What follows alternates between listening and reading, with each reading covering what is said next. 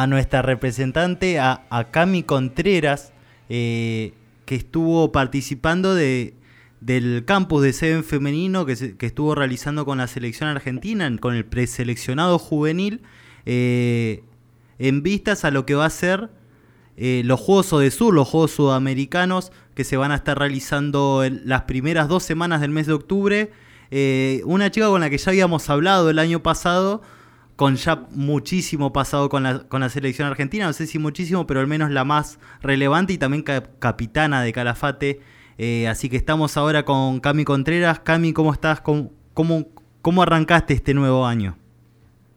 Hola, buenas tardes. ¿Cómo te va? Eh, la verdad, yo muy bien. ¿Cómo arranqué este año? De la mejor manera. Bueno, porque vos bien lo decís, me citaron para esta concentración. Eh, la verdad que fue un impulso más a, seguir y a alimentar un poco más el hambre que tengo por, buscar y por buscar ponerme la celeste blanca. Cami, la última vez que tuvimos conexión con vos, eh, estabas lesionada. Habías tenido una lesión, estabas eh, justo en la previa de lo que fue el torneo que se estuvo realizando aquí en Comodoro, en donde, bueno, nos visitaron equipos de Tierra del Fuego y demás, en donde, bueno, conversamos con vos y la verdad que se notaba un poco preocupada por no poder estar, por no poder acompañar a, tus compañeras. Eh, pero bueno, estuviste en la cancha, estuviste presenciando todo lo que fue el torneo eh, y realmente se te nota que sos una capitana dentro y fuera de la cancha. Eh, sí, justo en ese torneo no pude participar, pero bueno, vos bien lo decís, acompañé a mis compañeras en todo momento, pero por la misma razón, porque como digo, sos compañera dentro y afuera de la cancha, en todo momento, digamos. Todo el, todo el tiempo las estuve acompañando a las chicas para que no bajen la cabeza y demás. Quizás no pudimos conseguir el podio, o sea, no pudimos salir campeones de ese torneo, pero eh, que dieron todo, mis compañeras dieron todo. Y este año vamos a ir por el nacional, o sea, no, no, hay, no hay duda. Vamos a buscar estar al frente. ¿Qué tal, Cami? Javi te saluda de este lado. Eh, te quiero preguntar eh, ¿hace cuánto tiempo que haces este deporte? Y, te quiero preguntar si siempre tuviste el, apoyo eh, de, tu familia. Porque por ahí, o sea, eh, sabemos que hoy está la igualdad de género arriba de la mesa y, hay muchas discusiones que, ya han quedado en el camino, ¿no? O sea, pero quiero preguntarte esto, si, siempre tuviste el apoyo de tu familia para hacer este deporte, que por ahí tal vez el común de la gente lo tiene más vinculado, como, más rudo, como más rústico, más, para el lado de los hombres. Eh, hola Javi, ¿qué tal? ¿Cómo te va? Eh, yo juego hace 12 años, hace 12 años juego al rugby. Eh, comencé, bueno, con, con 6 años y sí, la verdad que, como decís vos, el tema de apoyo de los padres, dice que hay, hay chicas que no cuentan con ese apoyo, o también chicos, no te creas. Pero eh, sí, yo desde, desde muy pequeña conté siempre con el apoyo de mi, de mi familia, sí eh, mis hermanos, mi papá, mi tío, mi abuelo, lo que sea, siempre siempre todos me acompañaron y me apoyaron en este deporte que elegí. Cami, te hago un pequeño paréntesis. Eh, ¿Tal vez pase lo mismo en el hockey masculino, como les pasa a ustedes en el rugby femenino? Y son son deportes distintos, pero yo creo que está en sí esa mentalidad, ¿viste? como que el hockey es de mujeres y el rugby, por ejemplo, es de hombres. Creo que tienen esa misma mentalidad y sí, has puesto un poco el tema de la inclusión y demás. Por ejemplo, yo tengo un hermano que juega al hockey y muchas veces sí les cuesta, ¿viste? El tema de mantenerse en un club, eh, por el tema de su equipo, el conseguir chicos que quieran jugar, eh, y no se conoce tanto, por ejemplo, el hockey. Ahora sí, de, después de, tanto tiempo que se ha estado trabajando en rugby femenino, yo creo que tiene un poco más de alcance, pero lo mismo va a pasar con el hockey masculino. Claro. Eh, está costando, pero vas a ver que más dentro de poco más de tiempo, yo creo que no va a estar ese tabú, digamos, de que el hockey es para mujeres y que el rugby es para hombres. O sea, de a poco se van a ir desmintiendo esas cosas y vamos a ir demostrando que no es así. Claro, un poco de esto también nos comentó el año pasado Sebastián Traba, quien es el entrenador de, del hockey masculino de, de tiro federal, que nos comentaba un poco esto también de de, la falta de jugadores que, tenemos en la ciudad, lo que deriva a que al menos los dos equipos de Comodoro, tanto Náutico y Tiro Federal, que eran los que tenían un equipo profesional para competir, tengan que estar haciéndolo en la Liga de Santa Cruz Norte y no en una liga de, de Comodoro Rivadavia. Y ante esto también aplaudir un poco lo ocurrido con, con el Club Comodoro, eh, que ahora está sumando, que está hace, hace ya un tiempo, sumando chicas para, para armar también ¿no? su, su equipo de rugby femenino.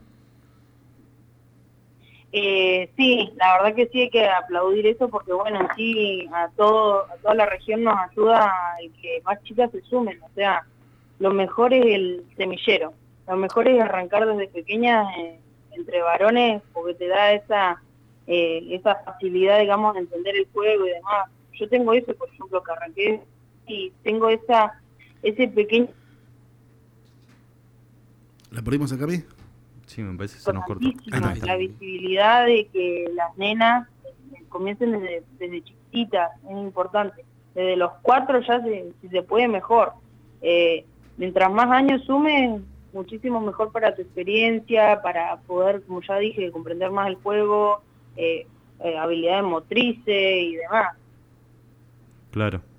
Sí, Cami, ya como para, para ir redondeando, ir cerrando un poco, eh, no es la primera vez que tenés una convocatoria eh, con un seleccionado.